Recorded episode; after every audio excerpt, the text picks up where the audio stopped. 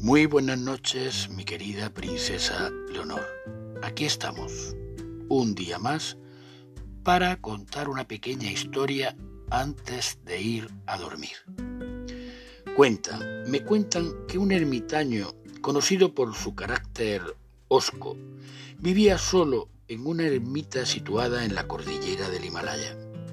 Cierto día, un hombre que viajaba por la región se topó con él y respetuosamente le dijo, Buen hombre, ¿se encuentra usted bien?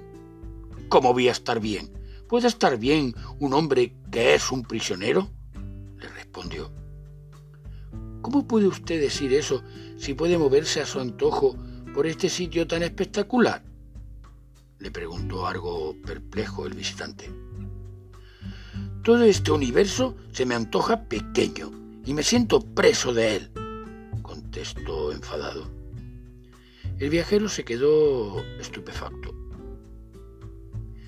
No ponga esa cara de bobo. Qué pequeño debe de ser el mundo para que nos hayamos encontrado y tenga que aguantar su presencia, le dijo el ermitaño. Y qué pequeño su corazón para que sea tan poco amable, le replicó sin perder las formas el viajero.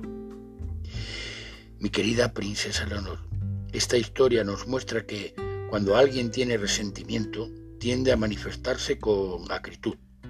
Cuando una persona está en paz, lo hace con afectividad. Muy buenas noches, mi querida princesa Leonor, y no olvides, sigue sonriendo.